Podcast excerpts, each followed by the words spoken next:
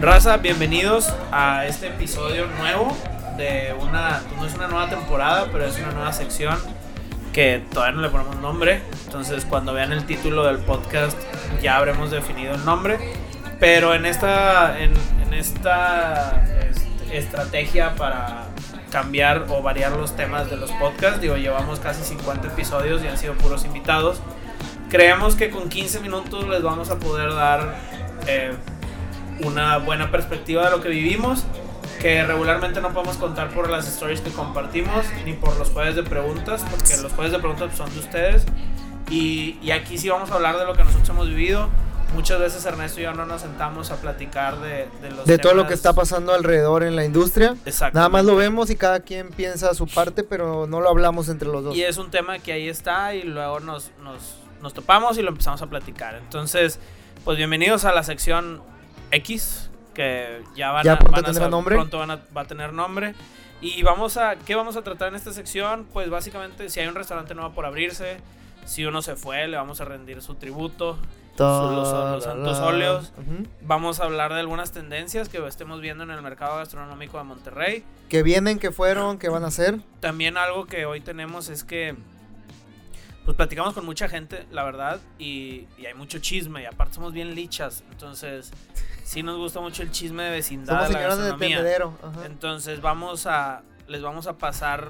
Ah, pero ojo, no chisme que- malo, chisme para saber qué está pasando dentro de la industria. Sí, chisme para saber qué está pasando esto en la industria, no es de que, ay, este, no sé qué, o sea, no, no este son se casó cosas con malas. tal y este tal. Nada, nada, nada. Nosotros queremos saber sobre comida que viene y que va. sobre qué va a abrir alguien, cosas que nos hayamos enterado que estén autorizadas previamente por la gente que platica con nosotros, para que los que nos están escuchando y platican con nosotros no se paniquen, siempre les vamos a pedir permiso de, de platicarlo aquí. de abrir la lengua de más. de sacar- Vamos empezando con los temas, Ernesto, Regina, hoy está Regina con nosotros, Regina como saben pues ya se ha integrado al equipo de Como Comí, nosotros decimos que es nuestra jefa, es la, es, es la project manager de, de, de Cómo Comí. Y pues bueno, aquí va, va a ir fogueándose para ir interviniendo poco a poco en esto, este, en este, en este, en esta sección del podcast La Sobremesa, porque sigue siendo la sobremesa, ¿no? Entonces, para ir rápidamente repasando los temas, primero, eh, venimos de una apertura de unos tacos nuevos que están en la, en la calle Vasconcelos, donde antes estaba Taquería Josefa, que se llama Los Tacos Atarantados. Esto se junta con con otra taquería que abre después de Taquería Centinela, Ajá. de Taquería Norte, De, de la fábrica del Tecatacos, taco, de fábrica de, tacos. Tacos, De Benji, de los tacos de Benji. que son mañaneros, que son, son mañaneros, ¿no? También. Son los Benji Tacos, que es el de, el de Burgers MX, que abrió una nueva taquería. Entonces, lo que hablamos es que estos no son coincidencias.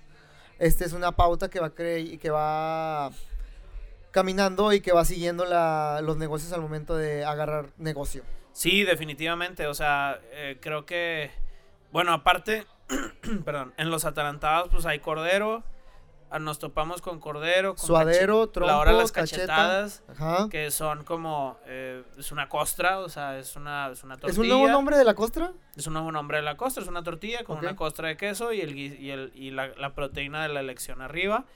Y pues, con todo respeto, pero creo que sí ofrece una propuesta costo-beneficio más accesible Sí. que el, que el inquilino pasado, que era Taquería Josefa, ¿no? Sí, lo que yo hablaba es que en sabores, en una taquería no hay mucho donde variarle los sabores. Y los, los atarantados los lograron hacer metiendo el cordero y metiendo un ejemplo de salsas diferentes a las demás taquerías. Y que ahora... Y que ahora también viene mucho la corriente gringa, por ejemplo, digo, la gringa chilanga, que es Taco de suadero, Taco de suadero, pastor con piña, taco de tripa, también eso va a empezar a Taco aparecer un poquito más. Tra- tra- taco de tripa, taco de molleja, taco de labio. Yo creo que ha sido el, el mame de Netflix, güey. O sea, el mame de Netflix y este corriente de taquería chilanga que obviamente fundó Orinoco. O sea, en Monterrey. Monterrey está o fundado sea, por Orinoco definitivamente 100% y lo- Orinoco fue el que llegó y fundó el taco San Petrino eh, con, con onda así hipster zona. Y pues sí, lo que estábamos platicando es que después de la pandemia, o sea, la pandemia tuvo un boom de hamburguesas o entrepanes, vamos a llamarle así, tortas, eh, este, tortas, hamburguesas. El ingeniero que perdió su trabajo, el arquitecto, el, el contador, todos fue lo que lo primero que hicieron en su casa fue voy a hacer hamburguesas. Va- Porque es lo hacer- más fácil de viajar, es lo que dura más, es lo que tiene mucho más rendimiento económico. Vamos a darle. Sí, entonces, pero creemos que en un futuro, un Saturó muy el corto se futuro, saturó el es- mercado. esto es adiós hamburguesas, hola Ujú. tacos. O sea, el, el consumidor de nosotros, ¿se acuerdan? En seis meses o en un año va a estar muy acostumbrado a ir a echar taco. O sea, platicábamos Sí, con Regina y salir, Regina decía, ujú. sí, sí voy a echar un date a, a los atarantados para... Porque ahora venden alcohol, esa es la otra. O sea, en una taquería normal, pues te compras tu coquilla. De en hecho, tú ibas ya- a la taquería al bajón, no ibas a seguirle. Ajá, y ahorita no, como ahorita que- puedes empezar en la taquería, seguirle o agarrarle la taquería a gusto.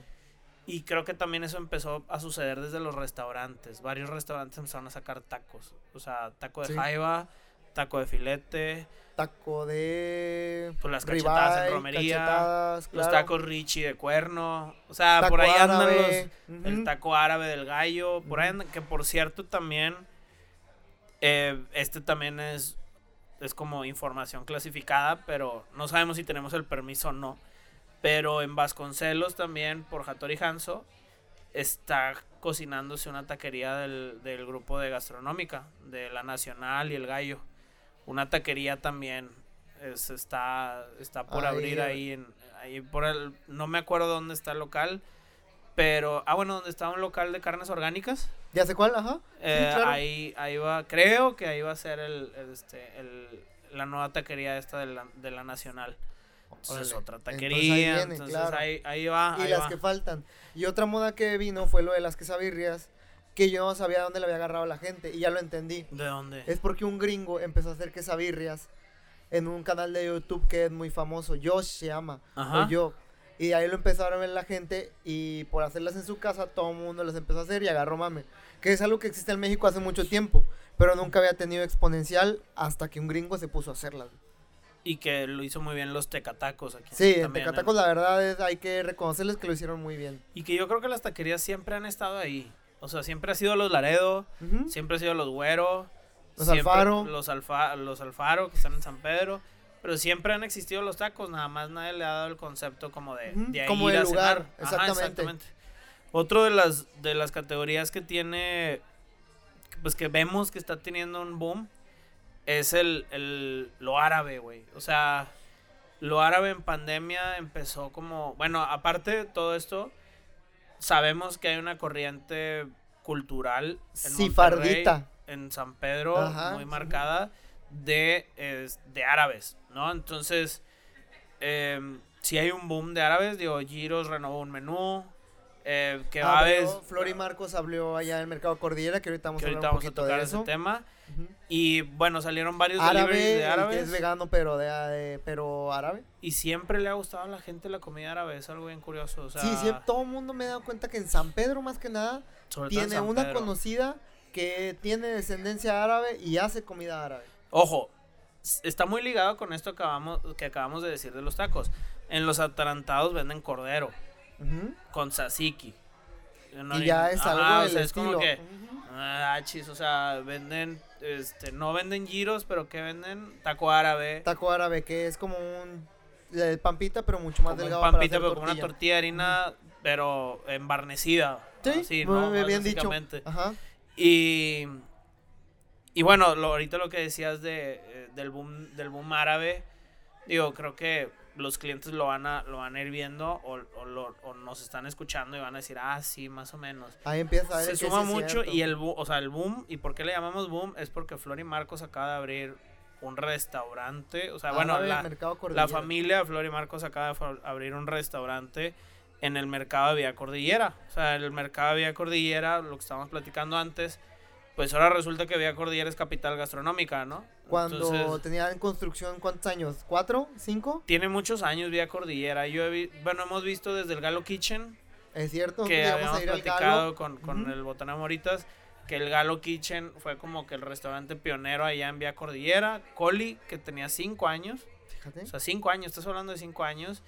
Y los restaurantes siempre batallaban y batallaban y batallaban para, para para, que a una persona fuera. para para que... sí, Cuando sea, hablamos con Galo era de que tener cuatro meses al día es para mí muchísimo. Sí, o sea, era un mercado que siempre batalló muchísimo. Local que se ponía, local que se lo llevaba a la calaca. O sea, este, ahorita está creo que Nicori, el Chess, Chile. Mata de Chile, que también fue batallando, o sea, Sí. Fue batallando, ahí se ha ido reponiendo. Eh, y en general como que no pegaban, güey, o sea, como que batallaban mucho.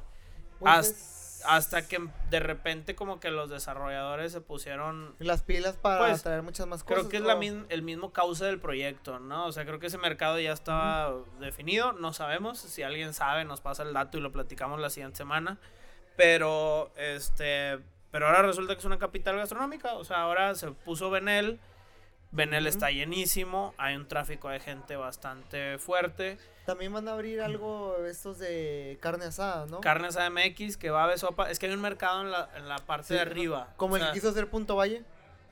Eh, ma- ándale, como un, es como un food court, pero Sí. fresón, pero este sí trae como el mercado de San Miguel, ¿se llama el de Madrid? Ajá, sí. Este sí trae un look and feel más de, más de, de que es como, como calles, ¿no? O sea, como pulga, como la pulga, ¿haz de cuenta? O sea, este sí trae un layout así, creo. O sea, la verdad es que este, he visto Hay solamente ir, ajá. fotos, pero sí hay otro que, es, que me han dicho muy buenos comentarios, De la pizza. el Oven, ajá, Me Oven han contado Pizza. también hay maravillas de ese Oven lugar, Pizza ¿eh? que no manches, bla bla, y creo que es un lugar que se está, o sea, que está haciendo muy familiar. Las familias están súper contentas en el mercado de Vía Cordillera. Aún faltan locales por abrir y pues ahora yo creo que también a lo mejor vivió más vive más gente por allá también. Tú acabas de mencionar otro trend que va a empezar a pasar, que hemos visto mucho tendencia, las pizzas. De las pizzas, sí, es- creo, y bueno, mercado que ya existía, es, esto lo decimos porque nos preguntan los jueves de las mejores pizzas. Y ahora Difravo que fue a abrir a ese lugar que en el local de Tanará que nomás no pegaba y no arrancaba. arrancaba Y ahora es lugar. pizzería y trancazo. Forno 1, hoy ganó el challenge de ajá. pizzas y madrazo. Eh, la Estelina. Otro madrazo. Y que ya lo agarró Grupo Pangea Estelina, también un trancazo. Pizza Eh, Studio también en Pizza esa plaza que todavía no hay nada y que remonte y que pegue tanto. Como que a alguien se le ocurrió ya de repente ejecutar bien las pizzas, porque no eran, no estaban bien ejecutadas. Ya dejó de ser comida rápida de- a ser comida bien hecha. Exactamente, exactamente. Entonces, sí creemos, y bueno, las caprichosas que nunca han pasado de moda, que siempre han estado buenas, pero sí creemos que las hamburguesas han ido quedando rezagadas. eh, un no poco. porque sean malas, sino porque dieron pie a otro tipo de comidas, mucho más variable. Sí, pues como que la gente también busca, o sea, la pizza obviamente se hizo muy coqueta, la típica pizza napolitana, ¿no? O sea, la, la mazota con unos aventadas de queso, la marga, o sea, y No, la salsa de tomate. Pero ya pasamos de una pizza a otra. O sea, al principio era una pizza de pepperoni, una pizza hawaiana y ahorita la gente pide pizza de serrano con arúgula, pizza de burrata, pizza de trufa. El mercado de pizzas también ha evolucionado de una manera Fíjate que increíble. yo, yo es la- como que exactamente como dices, de ir más complejo, ahora pido casi puras margaritas. Sí. O sea, puras Te margaritas, como o que sea, te- margarita. Te... la dan partida en cuatro pedazos. Este, y ya te la, te la echas. Que tú como, tú, tú- a ti cómo te gusta más, ¿te gusta así o te, te gusta doblada?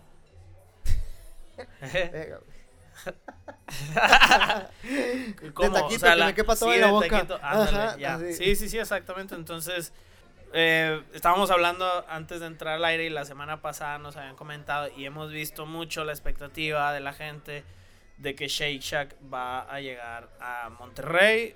Hemos visto las dos perspectivas, la del cliente y la de la competencia de Shake Shack. Y son dos Eh, panoramas bien diferentes. sí, sí, sí, Gente sí. que... ajá, Sí, continúa. totalmente. La gente lo sabemos. Y si quisiera.